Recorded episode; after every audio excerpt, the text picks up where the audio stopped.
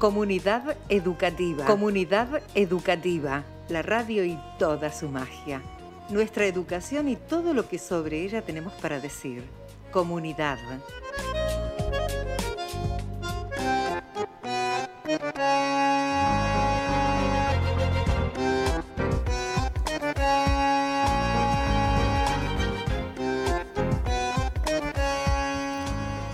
Punto aparte para nuestro pequeño recorrido por el nivel inicial, hoy en comunidad educativa. Son 14 los programas que hasta el momento llevamos adelante y tres, por así decirlo, grandes temáticas que hemos ido presentando. Con todo lo que eso significa en el diálogo. Es decir, las temáticas estuvieron y estarán. Incluso van a ser la materia prima para el programa del próximo lunes. Pero no solamente estuvieron esas temáticas. También nos permitimos de tanto en tanto charlar sobre algunas otras cosas. Esas cosas que muchas veces parecen detalles, pero que justamente por serlo, adquieren cada vez más relevancia. Hoy vamos a meternos un poco en esa parte del nivel inicial que muchas veces, sobre todo por la historia que tiene, la escrita, queda un poco más relacionado con tiempos de cuidado, protección, resguardo, mientras que con el hecho específico del aprendizaje, por ahí nos vamos un poquito para el costado y no lo tenemos tan en cuenta. Ese primer paso dentro de los niveles educativos y formativos que marcarán de algún modo parte del rumbo hacia el segundo tramo del propio nivel, hacia la primaria, hacia la secundaria, en fin. Recorrido tan conocido como amplio y diverso a la vez, si consideramos cada práctica como una práctica entre muchas. En función de algunos encuentros enmarcados en lo que se hace y se intercambia por la gran comunidad educativa que nos reúne, hay elementos que empiezan a aclararse un poco al momento del intercambio. ¿Cómo pasó y pasa con todo? Es una de las grandes preguntas. Momentos en los que todo aquello que parecía sólido, ya pensado, ya trabajado, ya chequeado, ya firmado, empieza a temblar un poquito y a mostrar que en realidad no estaba tan bien hecha esa base sobre la que se levantó la construcción y entonces empieza a entrar la humedad, las puertas empiezan a deformarse y todo lo que tan lindo había quedado resulta que ahora no lo podemos sostener. Y es más, capaz que hay que tirar toda la construcción a veces para poder empezar de nuevo. Entre lo crítico, con comillas grandes y alguna letra especial, y lo tradicional, parecen andar algunas cuestiones. Tenemos en comunidad educativa la sensación de que lo vinculado al aprendizaje fue y está siendo desmembrado, mezclando la realidad con un objeto de estudio, en búsqueda de una supuesta mayor profundidad de las partes que lo componen, que teóricamente lo componen, porque la realidad no puede separarse en ciencias, la realidad no puede separarse en estructuras curriculares. Y claro, al contraponer eso tradicional con eso crítico, resulta que quedamos más sumergidos en una cuestión de categorías, de planificación y de proyección supuesta, que en la situación que puede resumirse, en lo que acá la gran mayoría de entrevistadas y entrevistados dijeron, hay que enseñar y tienen que aprender. ¿Será entonces que los modelos pedagógicos tienen un poquitito más de ideología que de observación de lo cotidiano? ¿O cómo está esa mezcla? Y más, ¿fue la pandemia la que expuso las falencias y carencias de lo nuestro? No estábamos aprendiendo nada y de pronto nos dimos cuenta, estábamos aprendiendo pero no lo valorábamos tanto, ahora sí estamos aprendiendo porque supimos adaptarnos más. Parte de todo eso resulta interesante también para ponernos a charlar de a poco y charlar para poder meternos por dentro de esas cuestiones que pueden o no ser un problema. Primero la observación, la mirada en común, el análisis y después el título con la categoría que más guste, a cada cual, pero no de manera caprichosa. Por eso estamos en búsqueda de la reunión de todas estas voces, que es la única manera de conocer las miradas que existen y las miradas de quienes andan por dentro del gran cuerpo que acá decidimos llamar comunidad educativa. Fácil sería abrir el micrófono y usar las categorías sencillas, esas que andan dando vuelta y que tan lindas suenan, para hablar de algo que desconocemos. Quedaría muy bien. Pero lo fácil, como aburre, también paraliza y en comunidad educativa tenemos ganas de movernos un poquito. Último encuentro dedicado al nivel inicial, es este el programa número 14. 3 de mayo, cerquita de un invierno que algunos deseamos y que otros ya esperan con mucho abrigo de precaución. Bienvenidas, bienvenidos. Hasta las 9 de la noche en 4KL.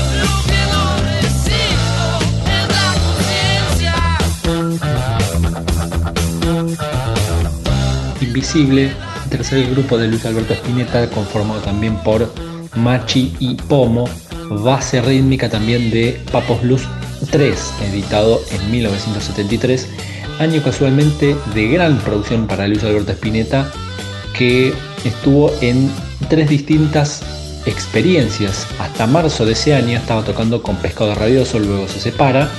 A mediados de año empezó con la producción de temas para Artod, su disco impresionante, eh, considerado por muchos especialistas como el mejor de la historia del rock argentino, con infinidad de influencias, editado en octubre de ese año con dos presentaciones en el Teatro Astral y otra en el Teatro Atenas de La Plata.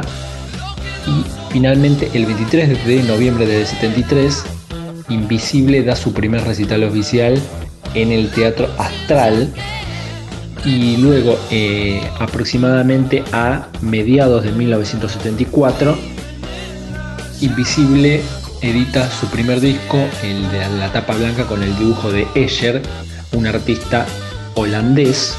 Eh, estaba muy eh, Spinetta estaba muy influenciado por las mandalas, cuyo tema fue uno de los más conocidos de este disco. Es un, es un álbum muy importante que tiene temas increíbles como Jugo de Lúcuma, Azafata del Tren Fantasma, Elementales Leches, La llave del mandala que decíamos, y también un tema muy impresionante que quizás es el que más me gusta, es lo que nos, es lo que nos ocupa, es esa abuela, la conciencia que regula el mundo, que tiene una frase que es para mí espectacular, que es solo resta ver el brillo de los ojos para encontrar un alma. Eso resume casi toda la obra de Spinetta que le daba mucha importancia a ese tipo de cosas.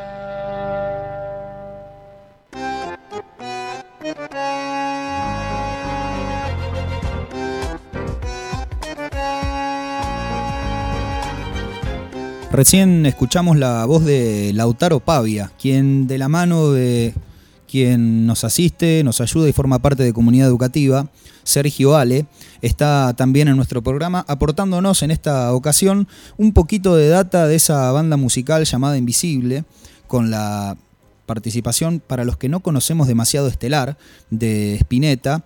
Y bueno, se suma a nuestro programa para contarnos un poquito de qué se trata, no solo la banda, sino también parte de los discos de los cuales sacamos los temas que van a ilustrar por así decirlo, eh, musicalmente en nuestro programa. Como mencionamos en la presentación, estamos cerrando de alguna forma nuestro ciclo del nivel inicial y hoy en www.4kl.com.ar saben que pueden comunicarse en el 2262 63 36 07.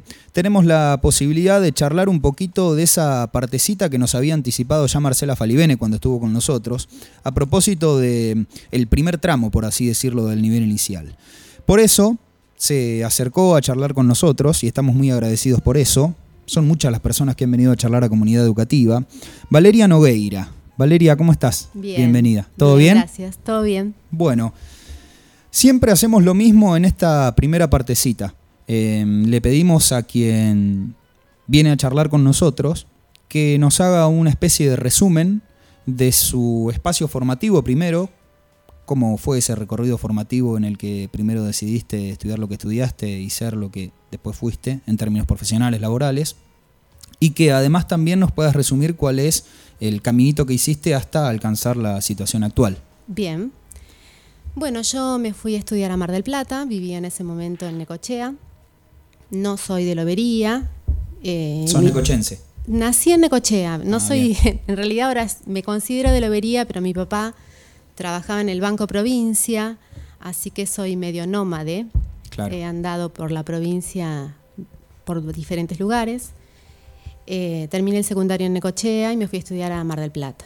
Empecé a estudiar terapia ocupacional y en el segundo año de terapia ocupacional sentí que no podía y em, empecé a, a ver otras opciones y me di cuenta que maestra jardinera era lo que me gustaba a mí.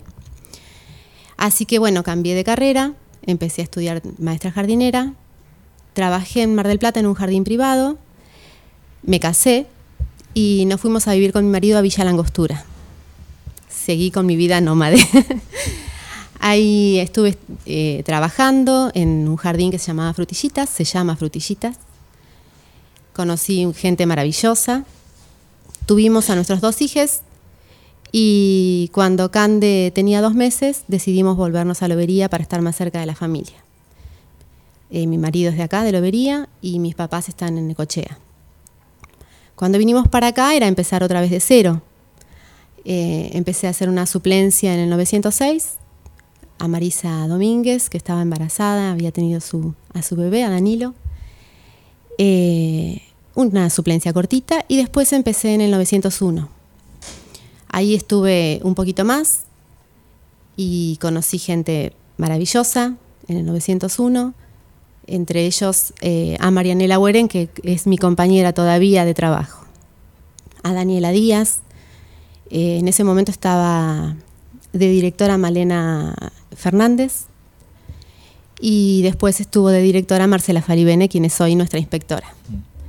Después titularicé y me fui al 904 eh, para otro sector de lobería, donde también conocí gente bárbara, Ahí estaba Norma García de directora inicialmente y después Aurelia Villadangos que sigue estando actualmente. Hice grandes compañeras, grandes amigas que todavía seguimos. Eh, Graciela García, Marité Lucanera, eh, Laura Domínguez, Karenina Alderete, Anabela eh, Ojeda. La verdad que grandes amigas más allá de compañeras. Eh, bueno, y ahí estuve trabajando, trabajé un año en sala de cinco, estuve de directora un poquito, porque Norma también le hice la licencia por maternidad, pero esta vez de, directora, y tuve la oportunidad de, estar de directora cuando se abrió la sala de dos en ese jardín. Las salas de dos habían sido solicitadas con mucha anticipación por una necesidad de la comunidad y se fueron eh, creando lentamente en diferentes jardines, en los jardines del segundo ciclo. El nivel inicial se divide en dos ciclos. El primer ciclo, que es el maternal, y el segundo ciclo, que son las salas de 3, 4 y 5. Sala de 2 corresponde al primer ciclo, pero se crea en los jardines del segundo ciclo, ¿sí? el convencional, que se diría y se crean en el 901, en el 911 y en el 904. Así que bueno, Y al año siguiente me pasé a la mañana y empecé a trabajar en sala de dos. Y descubrí un mundo maravilloso, me encantó. Empecé con, con Marité Lucanera, eh, después estuve con Graciela García trabajando de preceptoras y después con Anabela. Pasado un tiempo, eh, decidí pasarme de jardín.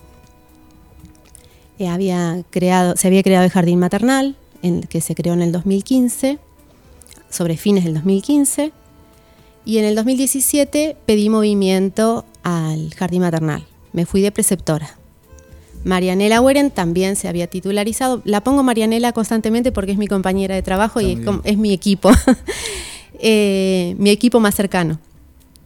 Ella también titularizó en el 4, también estuvo trabajando en el 4 y también se hizo, el movimiento al jardín maternal. Ella se fue de maestra de sala de bebés y yo de preceptora en sala de ambuladores. El jardín maternal funciona en el SIC. Es un edificio municipal que presta el espacio, lo cede con un comodato a este jardín maternal, que el jardín maternal es el único estatal en el distrito, el único en Lobería también, por supuesto. Y ahí funciona el jardín, eh, emplazado en ese edificio prestado por lo cual tenemos que trabajar con no solamente nosotras como equipo dentro del jardín, sino también con un equipo de trabajo que conforma el, el SIC, con Sandra Suárez específicamente, que es quien, quien lo dirige.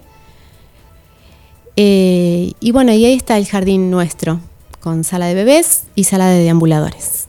Bien, hoy dijiste que cuando mm, habías tenido la posibilidad de ir a esa sala de dos, habías de alguna manera esta ya es una palabra mía, eh, descubierto un par de cosas que te encantaron, que te gustaron muchísimo. ¿Cómo fue encontrarte con, ese universo? ¿O cuáles fueron quizá algunas de las cosas que para vos marcaron la diferencia como, docente de un lugar a otro? Mira, el jardín maternal, el, el jardín en sí, pero el maternal específicamente, es un ambiente tan, tan dulce, tan cariñoso, tan afectivo, tan donde vos eh, abrazas a una persona y estás dando amor y recibiendo amor. son las primeras, los primeros pasos en la trayectoria educativa de, un niño. Nosotros somos quienes abrimos las puertas a la educación de 23 niños por año. Eh, y es mucha responsabilidad, pero a su vez es hermoso, es, es sumamente placentero, está muy ligado a, justamente el maternal, al lo maternar, al maternar. Y me gusta mucho, me genera mucho placer, me genera mucho, no sé, muchas sensaciones lindas dentro de la profesión. ¿Y se profundiza un poquito más cuando decrece la edad? En mi caso sí. Sí. Eh, a veces extrañamos, eh, hablo en, en, plural porque nos pasa a todas las del equipo, ¿no? En el equipo eh, del jardín somos ocho. Hay dos maestras en sala de bebés, una preceptora y una maestra. En sala de ambuladores, dos maestras más, una preceptora y una maestra. Marianela y yo, que Marianela es secretaria y yo soy la directora. Y después tenemos una auxiliar de limpieza y una, peón de cocina. Pero nos pasa que cuando charlamos así en, grupo, hay cosas que extrañamos del jardín. Eh, cosas, por ejemplo, no sé, que tienen que ver o, con las efemérides, o con logros que se ven en la lectoescritura, o con las recreaciones que, hacemos o que hacen ahora las chicas, por lo general los, viernes hace una recreación para los niños y las niñas, donde nos disfrazamos y, exponemos un montón de, cosas nuestras, excentricidades y cosas, que eso se extraña.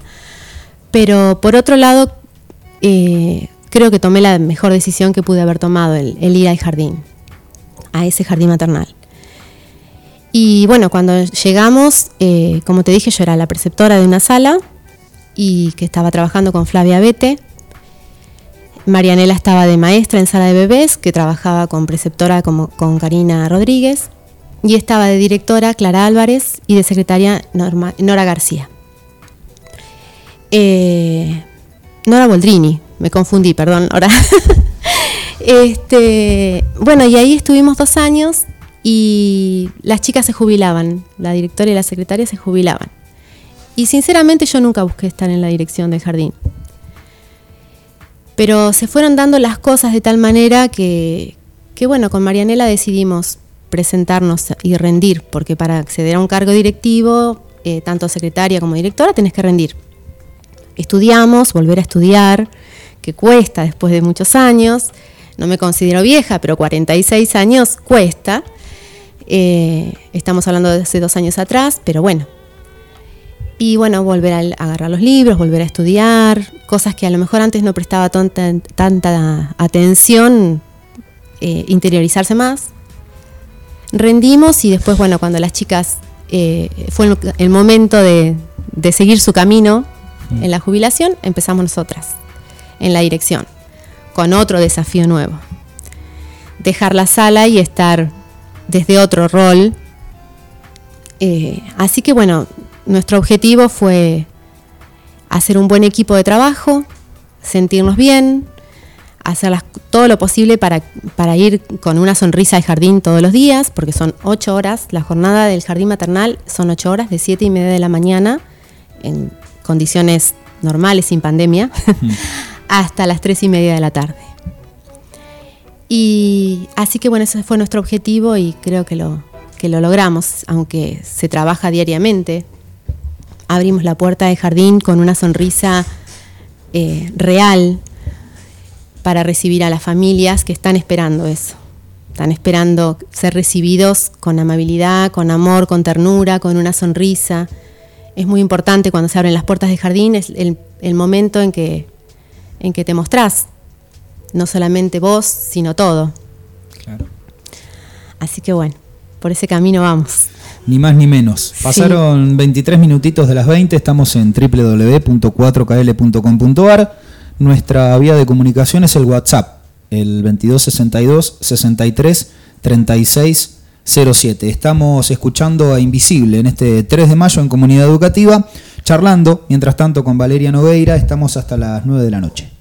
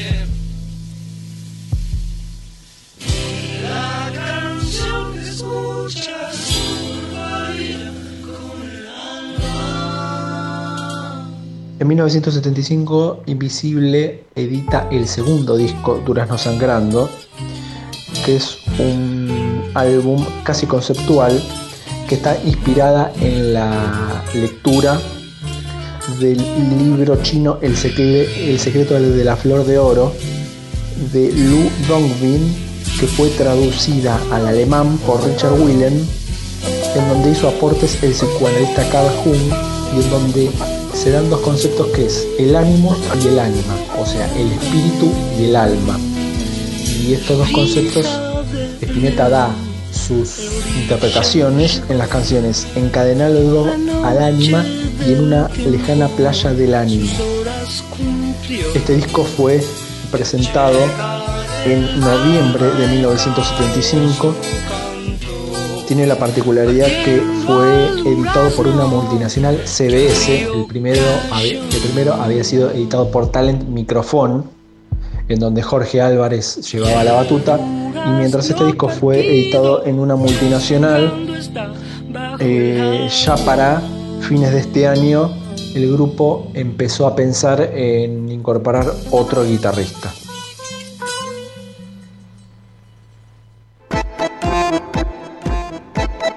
Programa de radio, un momento para preguntar y responder. Somos lo que somos, comunidad educativa.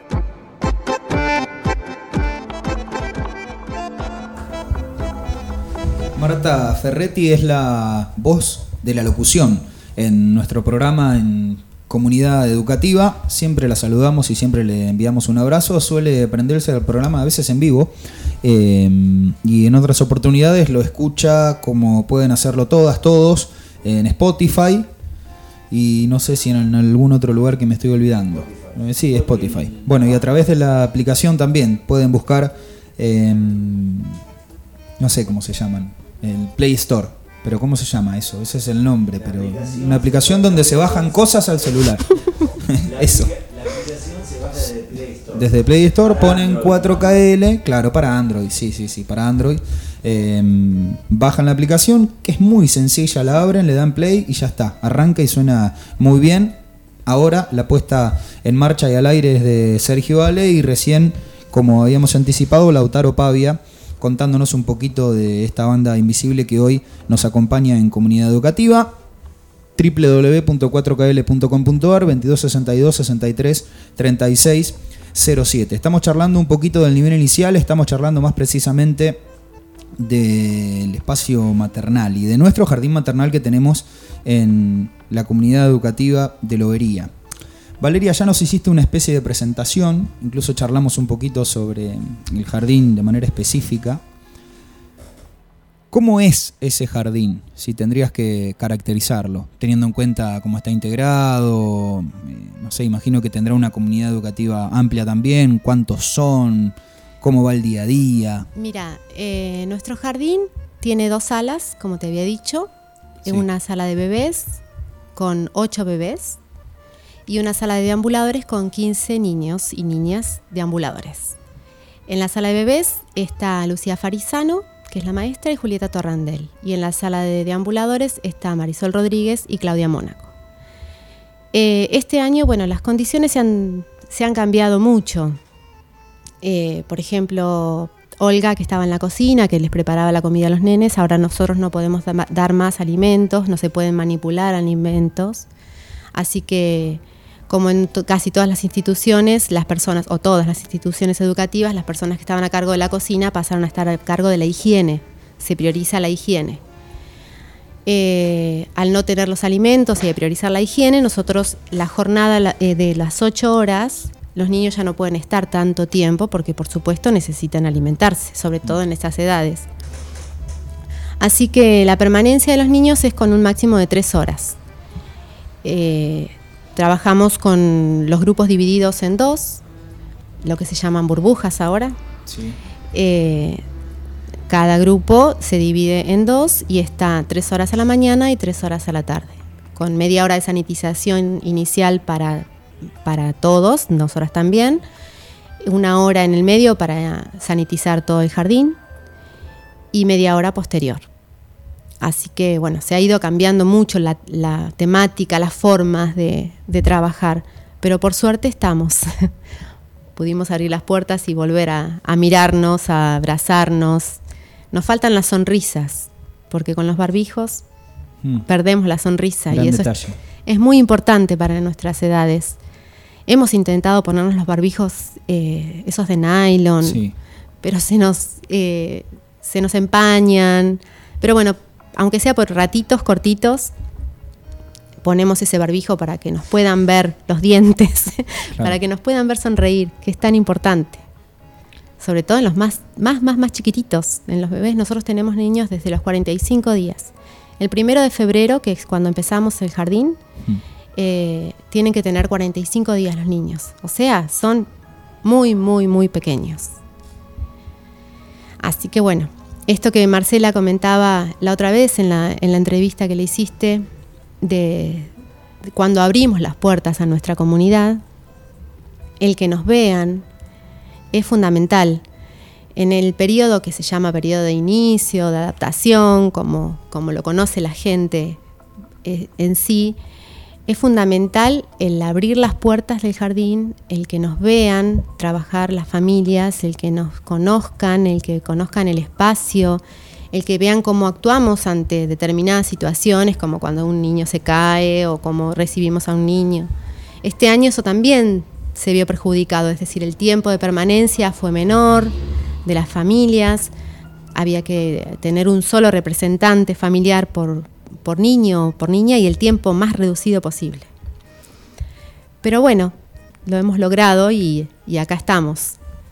Siempre mm, me queda en la cabeza esto que también mencionábamos un poquito en la presentación y que viene a colación de, de, parte de lo que nos han contado quienes se sentaron en la silla que estás ocupando ahora. Y me interesa preguntar lo siguiente, ¿cómo y qué se puede enseñar con los nenes más chiquititos?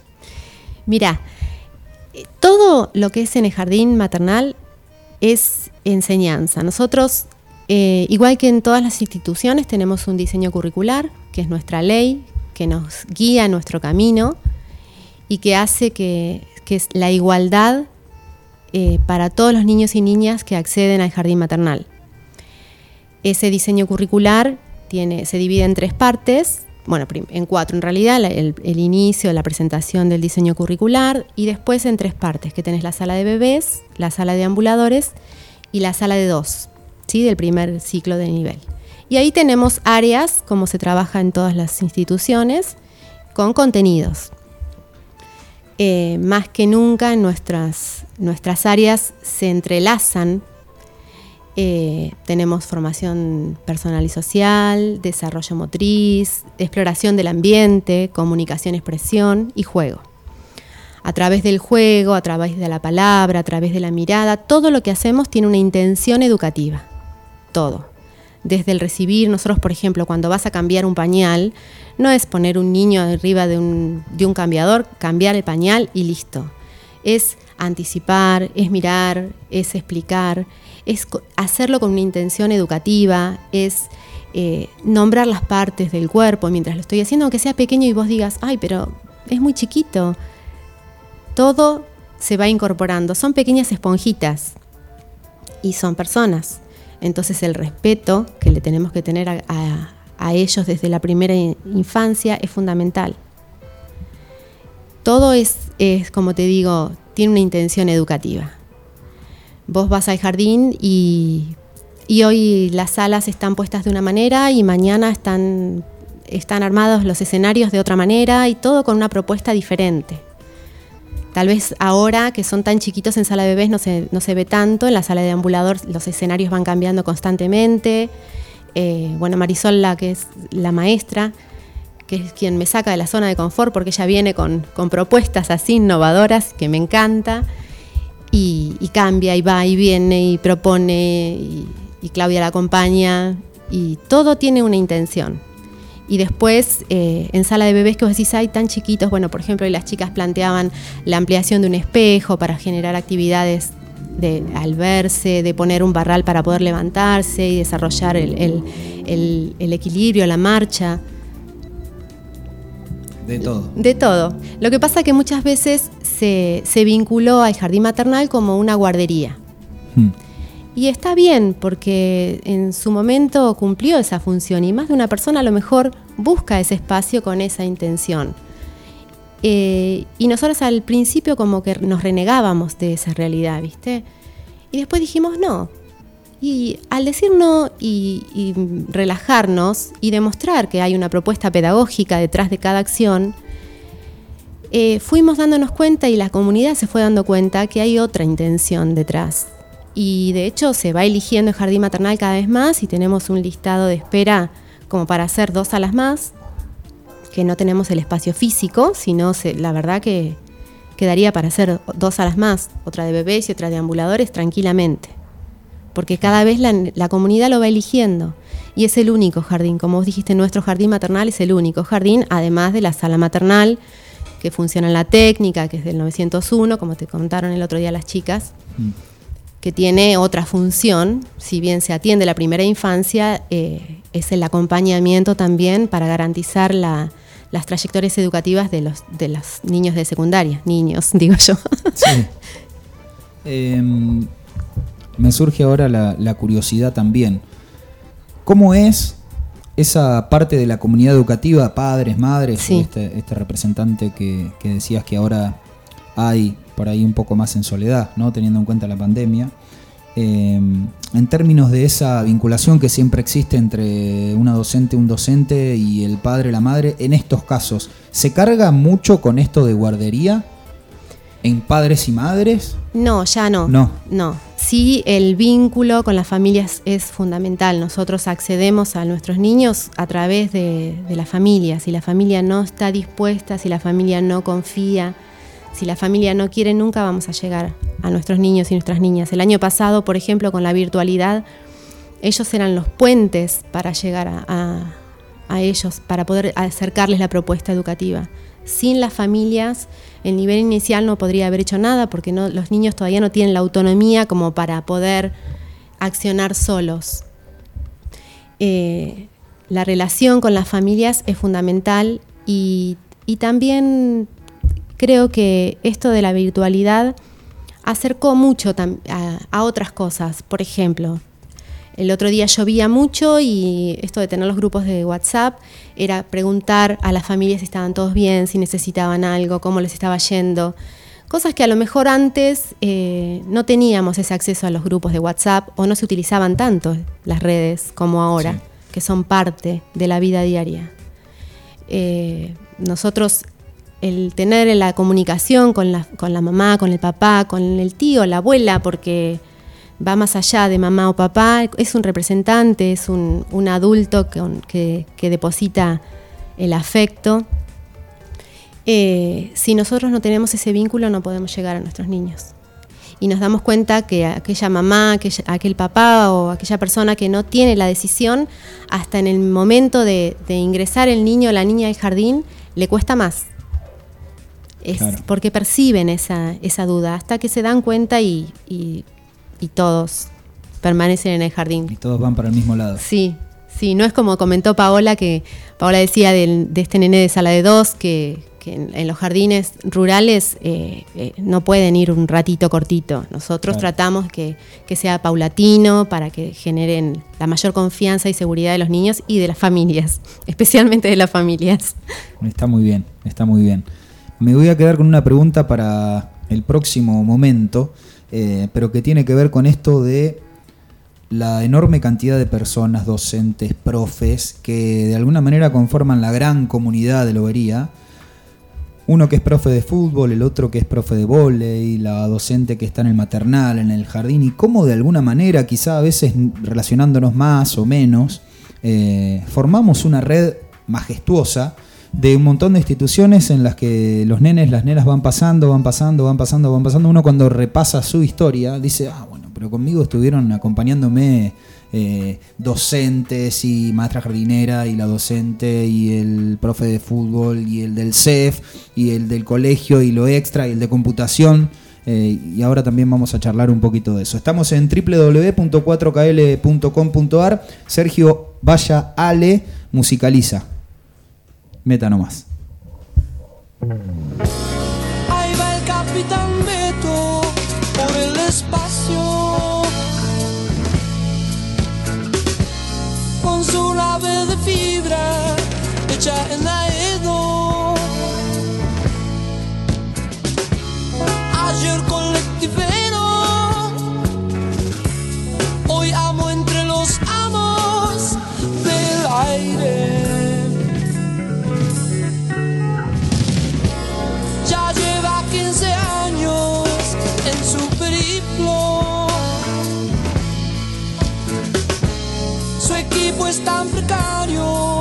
como su destino.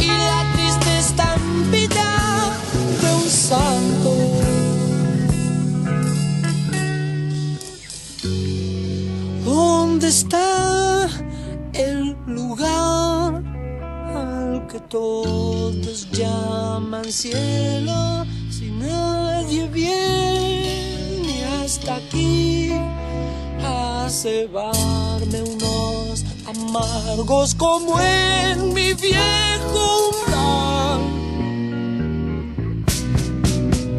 Porque habré venido hasta aquí si no puedo más de soledad. Ya no puedo más de soledad.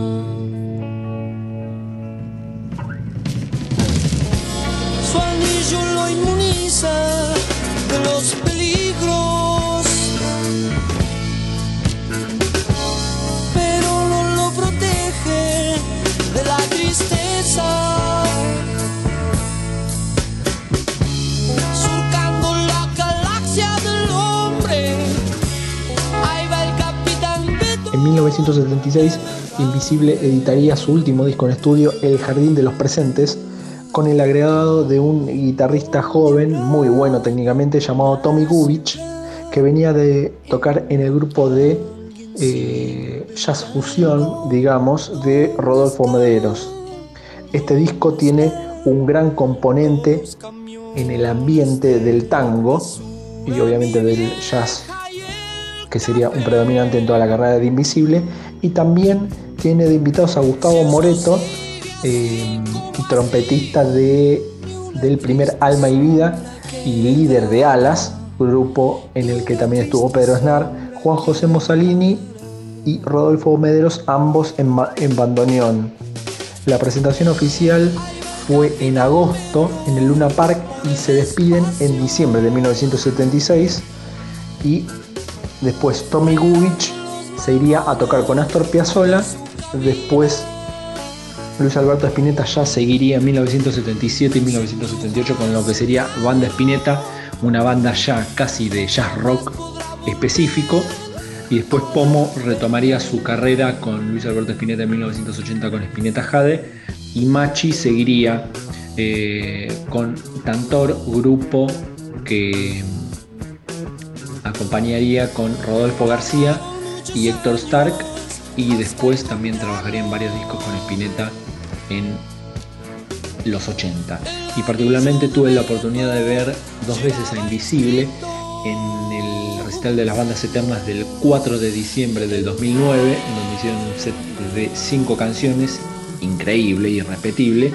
Y un mes antes, en la presentación para la prensa, lo pude ver a 5 metros de distancia que hicieron un anticipo en un pub de San Telmo. Eso fue 12 de noviembre del 2009 y fue algo totalmente irrepetible. Recomiendo absolutamente Invisible, uno de los mejores tríos del rock argentino.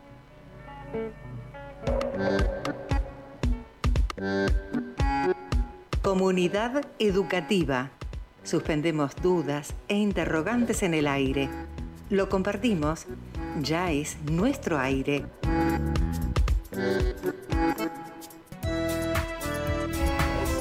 ...15 minutitos faltan casi, 14, más o menos para las 9 de la noche. Estamos en Comunidad Educativa, nuestro programa número 14, cerrando este pequeño círculo del nivel inicial. Tenemos la intención de pasar por todos los niveles, tenemos la intención de charlar en algún momento también sobre aquellos espacios eh, informales o ya le vamos a poner el nombre que quienes vengan a charlar con nosotros decidan ponerle, eh, pero que de alguna manera tienen que ver con la gran comunidad educativa primero y con la gran comunidad en general, que es una de las preocupaciones, en el mejor de los sentidos, que tenemos también en comunidad educativa. Empezar a hacer algunas preguntas y generar muchas respuestas a propósito de cómo estamos, de cómo queremos estar y qué cosas podemos hacer para mejorar todo aquello que todavía nos falta por mejorar.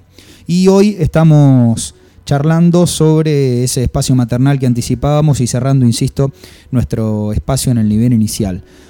Valeria, antes de mm, escuchar a Lautaro Pavia y escuchar Invisible recién, te comentaba algo esto de las instituciones, a grandes rasgos, incluso depende de la corriente de pensamiento que tomemos, le podemos llamar hasta de otra manera. Pero, mm, ¿cuál es tu mirada sobre la cuestión? ¿Tenés una mirada sobre los jardines, sobre la comunidad educativa o los niveles en general? Eh, Mira, nosotros en el nivel inicial trabajamos, estamos muy acostumbrados a trabajar en grupo, ¿sí? más allá de, primer ciclo, segundo ciclo, trabajamos en grupo. Eh, tenemos que un grupo de WhatsApp de directoras, que te decía recién en la pausa, donde tenemos la posibilidad de hablar, de generar, de expresar nuestras dudas. Está Marcela que nos apoya, que nos guía. Eh, nosotros particularmente trabajamos también desde nuestro espacio que nos toca dentro de la comunidad educativa con el SEAT, articulamos con el SEAT eh, y trabajamos mucho en grupos. hace poco tuvimos un plenario con especial, con, educación, con psicología inicial. Solos no se puede trabajar.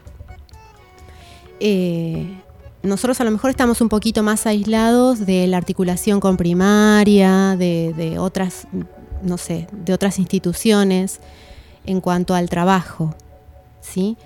Porque no articulamos más allá de, como te decía, del SEAT y después con el segundo ciclo del jardín, con que nuestros niños y nuestras niñas van a los diferentes jardines, se distribuyen en sala de dos, no egresan, sino que, pasan a otros jardines. Esa es nuestra articulación, es como que es una burbuja muy pequeña. Pero en sí lo vería, eh, el trabajo con el otro es constante.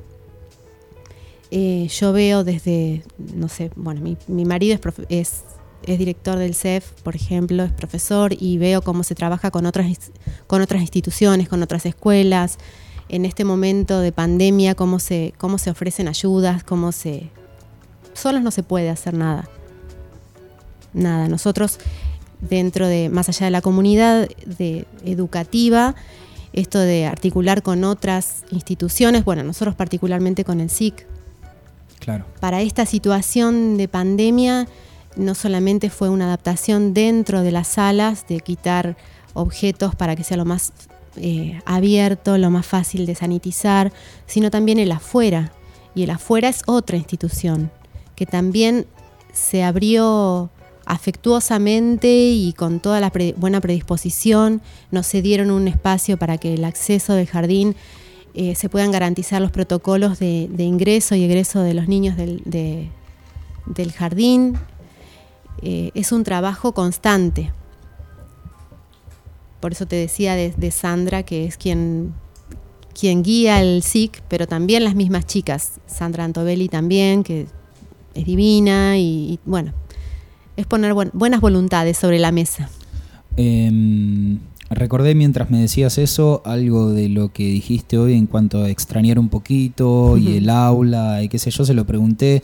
Eh, creo que em, a la gran mayoría de quienes se acercaron a charlar sobre el nivel inicial, em, si se extraña el estar en el aula directamente, ¿y de qué manera lo extrañas vos? A propósito de todo esto, ¿no? De la comunidad, de la relación eh, y de la diferencia que marcaste hoy eh, de ocupar el lugar que ocupas actualmente. Mira, eh, nosotras no tenemos, no estamos casi nunca en la dirección, es la realidad. Estamos cuando es pura y exclusivamente necesario por papeles que hay que cumplir, por supuesto, porque es parte del rol y de nuestra función. Pero abrimos las puertas diariamente, recibimos a las familias y estamos mucho tiempo en las salas. Ahora, bueno, esto de las burbujas hay que respetar, hay que cuidar los espacios, tenemos que estar menos de 15 minutos en diferentes lugares, pero estamos todas a disposición. Cuando no había pandemia, eh, si bien cada una cumple su rol específico y lo tiene que cumplir, llegado el momento nos damos una mano entre todas y, y acunamos y cambiamos y alimentamos y, preparamos una mamadera y nos damos una mano entre todas. ¿Es una característica, vos pensás, eh, propia del nivel inicial, este trabajo colaborativo? Si bien es cierto que de alguna manera hay cierta obligación, ¿no? Entre comillas, de trabajar articuladamente, y me parece que todos los niveles lo hacen, y desde el Instituto de Formación Docente hasta las cosas que vos me estás contando. Eh, pero me da la sensación de que esa partecita de amor que vos mencionaste, eh, en esos abrazos y en esa posibilidad de estar en contacto con esas personas tan chiquitas, eh, hay un poco que queda, ¿no? De como en el aire de una relación distinta, me parece a mí mirándolo Mirá. desde afuera entre docentes de inicial. Eh, yo no puedo hablar de otros niveles porque no he estado en otros niveles, más allá de como mamá. Pero como mamá muchas veces uno no ve lo que pasa en el interior y más en, otras, en otros niveles, porque muchas veces las puertas se van cerrando inevitablemente. El jardín eh, tiene eso que vos decís, tiene eso de, trabajar, de colaborar, de, mirar al otro, de trabajar con la empatía, de, de ponerte en el lugar del otro, de dar, no sé, no sé cómo explicarlo. Nos pasa, por ejemplo, que nosotros, particularmente en el maternal, eh, depositamos mucho en nuestros niños que los niños se van. Y nos pasa que a lo mejor los encontramos a esos niños dentro de unos años que son más grandes, que no los vimos porque como se van a otras instituciones no los volvés a ver a diario. Entonces ellos se olvidan, por decirlo de esa manera. Pero a mí particularmente me ha pasado que voy en, un supermercado y veo a alguien y la, se da vuelta ese nene o esa nena, me mira y la expresión es una expresión de amor que te miran inicialmente, como diciendo, ay, me trae un buen recuerdo, acá hay algo lindo. Después te cae, les cae toda la parte social y bueno, no, no conozco, la vergüenza, lo que sea. Pero Sí. esa primera impresión, que una persona se dé vuelta y te mire con amor, es impagable. Y eso es algo que lo trabajamos todas. Desde la sala de 45 días hasta los 5 años cuando vemos partir a nuestros niños y se te parte el alma y, y- y llorás en un acto porque se van y a su vez abrís tus puertas para, del corazón para recibir a nuevos nenes que van a venir el año siguiente. Claro. Es, es una situación que nosotras sin creo que en nuestro nivel el que elige por algo elige. No cualquiera puede estar en el nivel inicial y no es por por tirar en contra a otros niveles porque como te digo no es trabajado en otros niveles. Pero nosotras tenemos esa cuota de, de locura eh, y esa cuota de emoción que yo te hablo y trato de, mantener las lágrimas porque, no sé, uno elige, elige con amor y elige con responsabilidad y, da diariamente lo mejor que puede. Para empezar a cerrar nuestro programa de hoy, estamos muy agradecidos porque te hayas acercado eh, y además te invitamos a que puedas prenderte al programa del próximo lunes porque ahí, como te decía hoy, no bien llegaste, tratamos de resumir parte de, de lo dicho y bueno, de alguna manera damos cierre a este espacio dedicado al nivel inicial. Em, soy docente del Instituto de Formación Docente y trabajo en la carrera del profesorado en educación inicial. Ah, mira. Lo cual es una experiencia novedosa. Yo soy profesor en comunicación eh, y es verdaderamente difícil ponerse en ese lugar docente, sobre todo lo que te comentaba hoy, ante un, entre comillas, desconocimiento del nivel, sobre todo en lo cotidiano, ¿no? Uno se puede acercar eh, a bibliografía interminable sobre, desde el diseño curricular hasta la historia del nivel en, en nuestro distrito. Sí. Y esa partecita uno la organiza, la presenta. Eh, Quien es docente no tiene, creo, mayores dificultades en la cuestión. Pero hay otra partecita que siempre se, se- se las marco, eh, que es esa partecita de la experiencia, del conocer el lugar, de sentir esos olores y de gran parte de todo esto que vos me estás contando, que es con lo que se van a encontrar en breve nomás. Eh, si vos tuvieras que dar un mensajito para esas personas que están en segundo, en tercer año de nivel inicial? Lo que a vos te parezca, un consejito con algo específico, algo general, eh, ¿qué le dirías? qué sé yo, yo para dar consejos, ¿viste? ¿Quién soy yo para dar un consejo? Una recomendación, llamémosle. Sí, eh, no sé, es entregar, para todo trabajo uno tiene que dar lo mejor que puede dar, pero siempre teniendo en cuenta eh, para quién estamos trabajando. Nosotros estamos trabajando con niños, están en nuestras manos niños y niñas que son muy pequeños. Es mucha responsabilidad. Es un trabajo que hay que tomárselo muy en serio. Cuando nosotros estudiábamos te decían, ay, sos maestra jardinera, qué lindo, vas a jugar. No, es ir a jugar, pero como un jugador experto, y están en nuestras manos muchas cosas que se ponen en juego, entonces es mucha responsabilidad. Es hermoso, es hermoso, pero hay que tomarlo con mucha responsabilidad. Ser maestra jardinera es, es un orgullo y creo que lo que nos diferencia a nosotras entre muchos otros trabajos es que el guardapolvo a cuadritos se nos impregna en la piel. Lo tenemos tatuado. Y somos maestras jardineras en todos los ámbitos de la vida. Y salimos de jardín y seguimos siendo. Y vas a una plaza y ves a un nene o una nena que está jugando y lo mirás como para intervenir si está en riesgo o algo porque no podés salir de tu rol. Es un rol que se elige y que te acompaña y te va a acompañar. Siempre, siempre. Valeria Nogueira estuvo charlando con nosotros en Comunidad Educativa, estamos dándole cierre a un nuevo lunes. Valeria, estamos muy agradecidos porque hayas venido, porque hayas compartido este momento con nosotros, porque hayas reflexionado también en un espacio eh, generado acá por la productora 4KL. No nos conocíamos, así que nos conocimos más a través del aire que otra cosa. Eh, para nosotros es muy valioso sumar todas las voces posibles de la comunidad educativa, de los niveles, a veces de otras cosas, a veces de la pedagogía, a veces de la didáctica, a veces de un nivel específico, a veces de una experiencia propia, a veces de una mirada eh, general sobre la cuestión. Eh, pero en fin, sumar la mayor cantidad de voces para que un día un docente, una docente o alguien que ande dando vueltas por ahí diga, a ver, voy a escuchar qué es lo que piensa tal, qué es lo que dice tal, y aprender también, porque bueno, parte de esto lo vamos a resumir y seguramente eh, las compañeras estudiantes del nivel que están más o menos cerca de recibirse van a poder aprender y escuchar un poquito. Así que estamos muy agradecidos y seguiremos en contacto. Perfecto. La verdad, muchísimas gracias. Me sentí súper cómoda.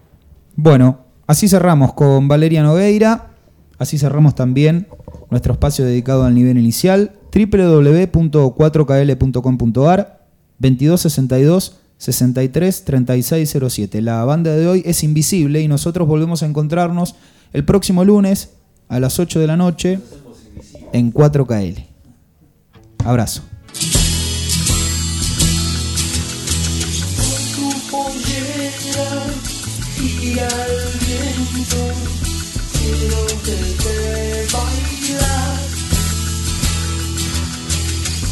entre la gente, entre la gente, quiero verte bailar.